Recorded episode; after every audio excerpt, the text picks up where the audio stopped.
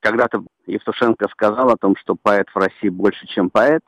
Но бывают и такие актеры, хотя актер, конечно, зависимая профессия. Он говорит текст, написанный сценаристом в фильме, который снимает режиссер, зависимая профессия. Но бывают такие актеры, которые почему-то становятся больше, чем, чем актеры.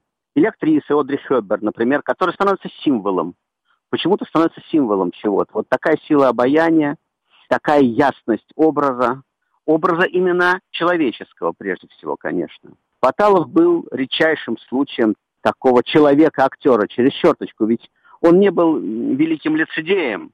Его нельзя сравнить ни с э, Евстигнеевым, наверное, ни с Янковским, ни с Михаилом Чеховым с точки зрения собственного лицедейства. Он был довольно похож на самого себя во всех своих ролях. И он был, ну, может быть, киноведы меня поправят и вспомнят какой-нибудь тяжело отрицательный образ – но он был всегда невероятно харизматично притягателен. Он был мечтой женщин и завистью мужчин. Такого не бывает, такого сплава мужской силы, надежности и интеллигентности, тонкости. Это человеческий сплав, это, конечно, баталовский прежде всего сплав.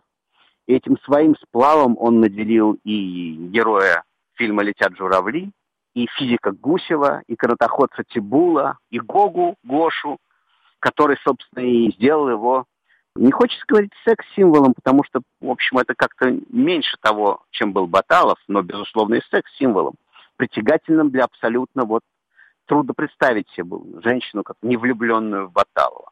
Вот это такая мощная сила человеческого притяжения прежде всего. Он был интеллигентным человеком, он был дружен с Ахматовой, он был наследственным, да, он был из семьи артистов, МХАТ старый и Ахматова, и это вот такая старая интеллигенция, память о которой, наверное, можно сказать, пронизала его. Он был, конечно, феноменальный человек. Человек, конечно, гораздо больше, чем собственный артист, повторяю, чем собственно лицедей. Он был огромный человек. И удивительно, что сегодня, при всем более чем почтенном возрасте, в котором он ушел, я в своей душе нашел и чувство удивления, потому что я всю свою жизнь прожил при Баталове. От канатоходца Тибула из трех толстяков, так сказать, увиденного в детстве. Да, и вся моя жизнь. И я понимаю, что это чувство со мной разделяют десятки миллионов людей.